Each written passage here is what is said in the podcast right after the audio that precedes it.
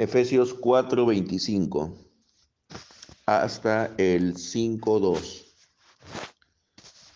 Por lo cual, desechando la mentira, abren verdad cada uno con su prójimo, porque somos miembros los unos de los otros. Airaos, pero no pequéis, no se ponga el sol sobre su enojo, ni den lugar al diablo.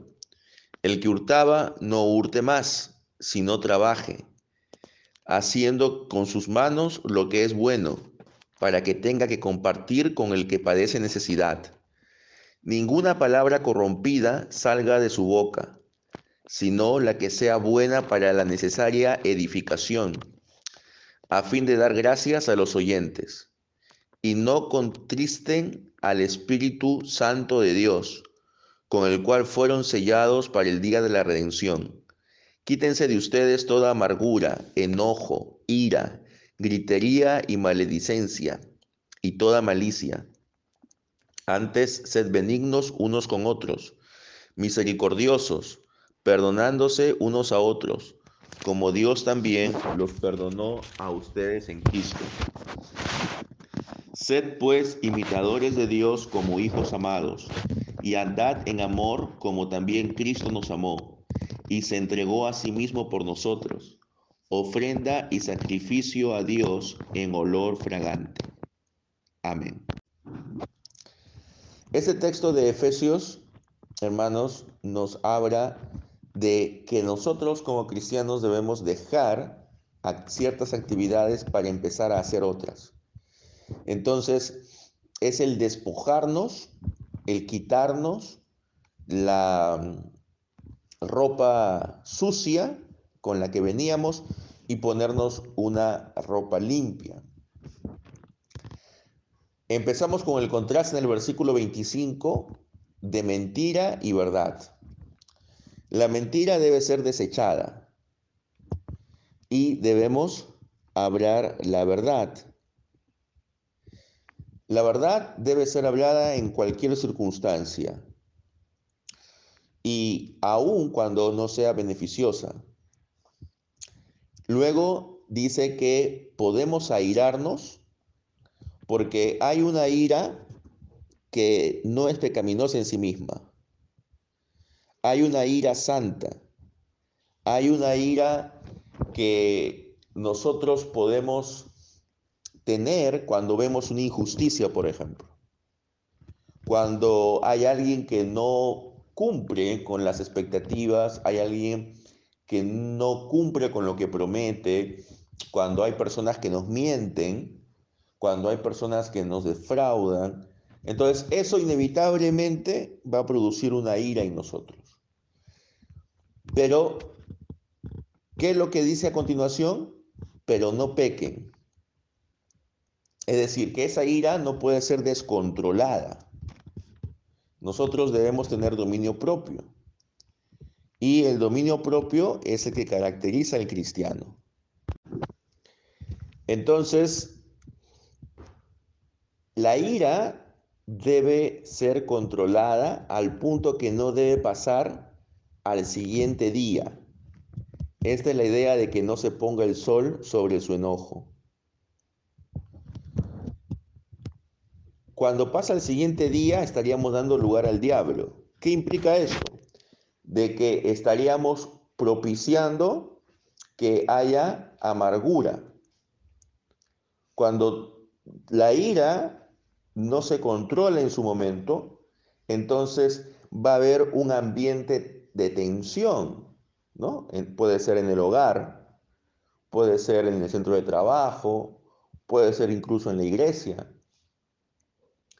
Entonces, ¿qué es lo que debemos hacer?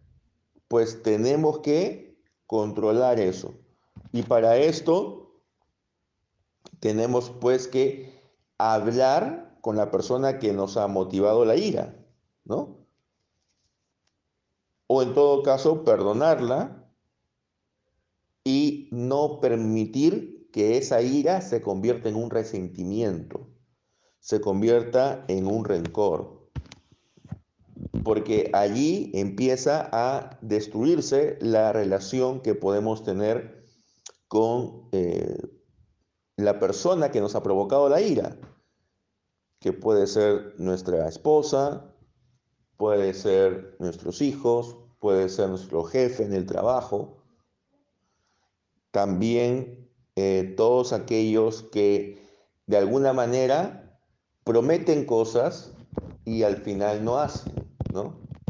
Cosas como, por ejemplo, em, a veces tan simples, ¿no? Como el prometer cocinar algo y al final no cumplirlo.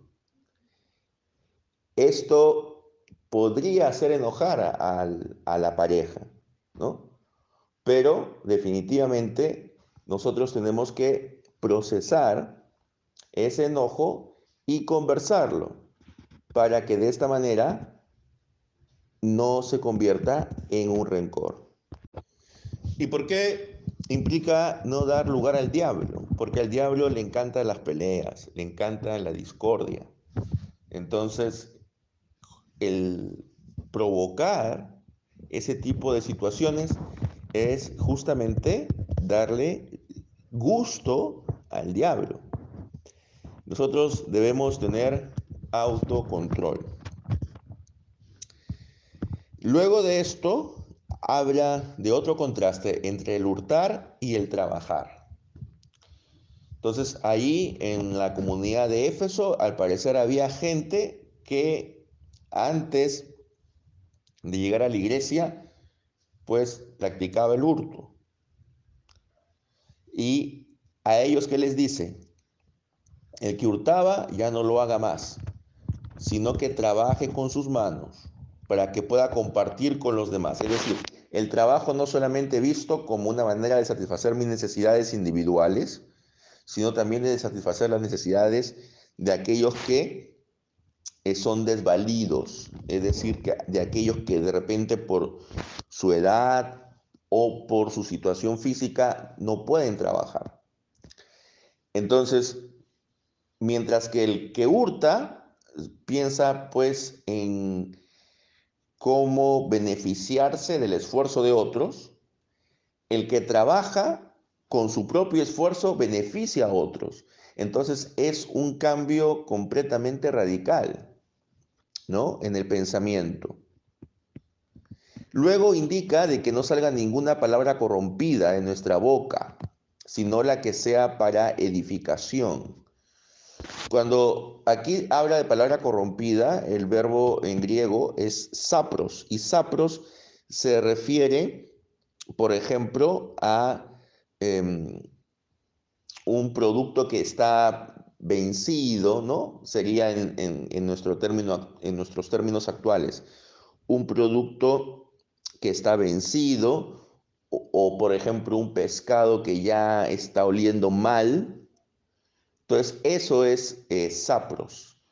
No significa solamente eh, palabras obscenas, sino también palabras que puedan herir a la otra persona, palabras que puedan eh, tener la intención de hacer daño. Entonces, eso está relacionado con la maledicencia que va a decir en el versículo 31. Nosotros no podemos hablar mal de una persona sin fundamentos. Tenemos que, ante todo, tener pruebas de lo que estamos diciendo y saber en qué contexto lo decimos.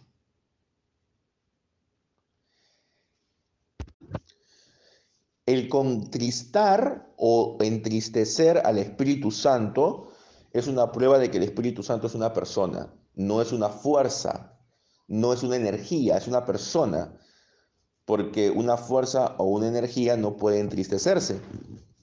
Entonces, el entristecer el Espíritu Santo, ¿qué implica? De que cada uno de aquellos que forma parte de la iglesia, que forma parte del cuerpo de Cristo, que ha sido bautizado, en el nombre de la Trinidad, tiene el Espíritu de Dios morando en él. Se ha puesto su fe en Cristo Jesús. Pero, lamentablemente, no todos alcanzan un nivel de madurez espiritual.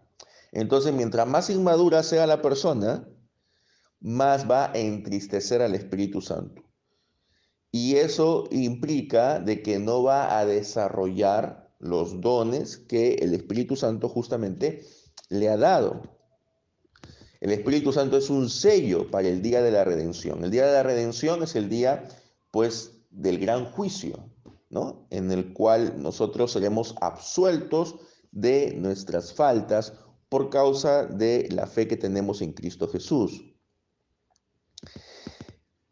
Debemos quitarnos toda amargura. ¿Por qué impone amargura en primer lugar? Porque amargura es como el inicio del, del resto que va a citar, ¿no? Una persona que está constantemente amarga, que constantemente está haciéndose mala sangre, como se diría popularmente, no puede experimentar el gozo, ¿no? El gozo que Dios ha puesto en él. Y recuerden que el gozo es uno de los frutos del Espíritu Santo. Debemos, a pesar de las circunstancias difíciles que podamos tener, debemos tratar pues de gozarnos, no en las circunstancias, sino en lo que Cristo ha hecho por nosotros. Y la amargura se va a exteriorizar pues en ira, en gritería, en hablar mal, en pensar mal, ¿no? Una persona con amargura siempre va a pensar lo peor de otros, ¿no?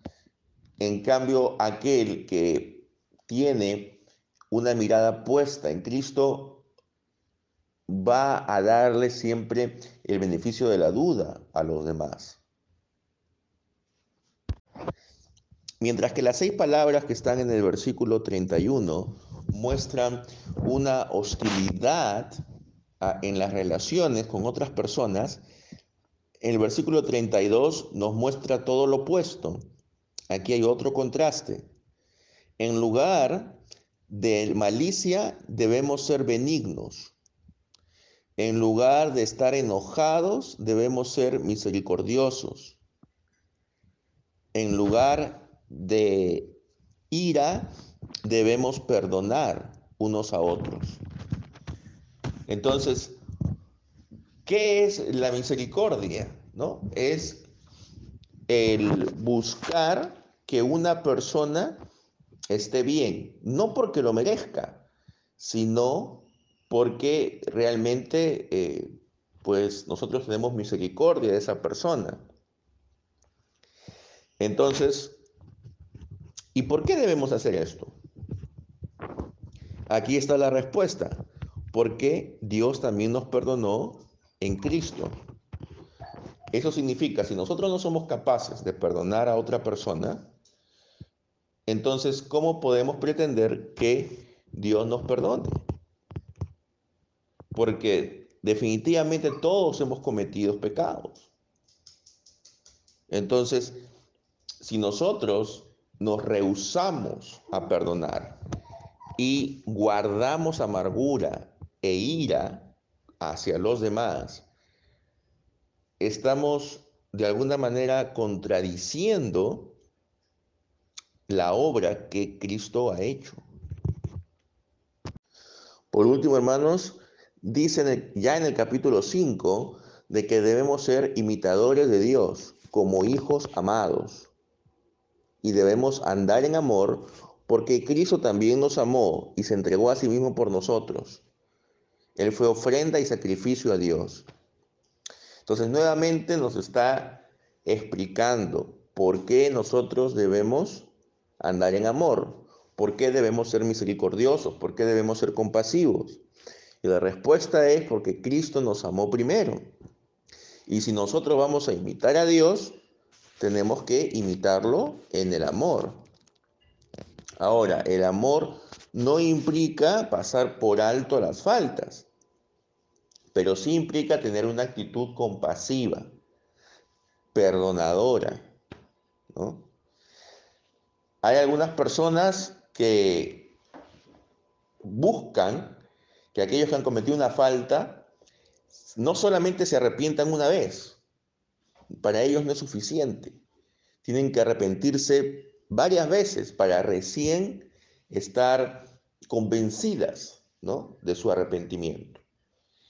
O están continuamente eh, sacándole en cara su falta. Entonces, eso no es ser compasivo, eso no es ser misericordioso.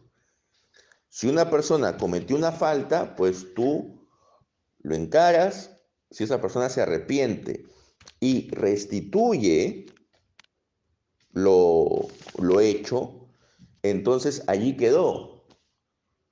Ya tú no tienes por qué en el futuro sacarle en cara nuevamente lo que ha pasado. Eso ya quedó en el pasado y no debe traerse a colación. Para finalizar, hermanos, la humanidad se deja llevar por los deseos y eso va a acabar en la corrupción. Mientras que una nueva criatura es una imagen de Dios que imita a Cristo y por lo tanto su vida está marcada por los mismos valores y por las mismas actitudes que tuvo Cristo. Debe ser honesto, veraz, amable, compasivo y perdonador. Este es el retrato de un cristiano, una persona que vive por los demás, una persona que crea una comunidad distinta, una persona que no se deja llevar por los valores de esta sociedad. Esta sociedad lo que busca es constantemente las peleas, la desunión, la venganza. Lo que propone Cristo es el amor, la paz, la reconciliación. ¿Que es difícil? Sí. Porque así como Cristo nos dijo que amemos a nuestros enemigos, así también nosotros debemos amarlos. El apóstol Pablo dice que nosotros hemos sido elegidos para obedecer a Jesucristo. Entonces, ese obedecer a Jesucristo se tiene que dar en hechos concretos. Y uno de esos hechos es el quitarse ese hombre viejo y vestirse del hombre nuevo. Y eso implica ya no hurtar, sino trabajar y dar al necesitado. Ya no mentir, sino decir la verdad. Ya no eh, tener un sentimiento de rencor, sino poder procesar esa ira y poder superarla. Ya no pensar lo peor siempre de los demás, sino ser bondadosos Andar en el amor implica eso. Y a veces sería preferible, pues, que nos decepcionen antes que nosotros decepcionar a otros. Es la palabra de Dios la que nos demanda, la que nos desafía a seguir el ejemplo de Cristo, quien se sacrificó por nosotros a Él es el que tenemos que imitar. Dios les bendiga, amados hermanos, y que nuestra vida pueda reflejar que somos imitadores de Cristo. Amén.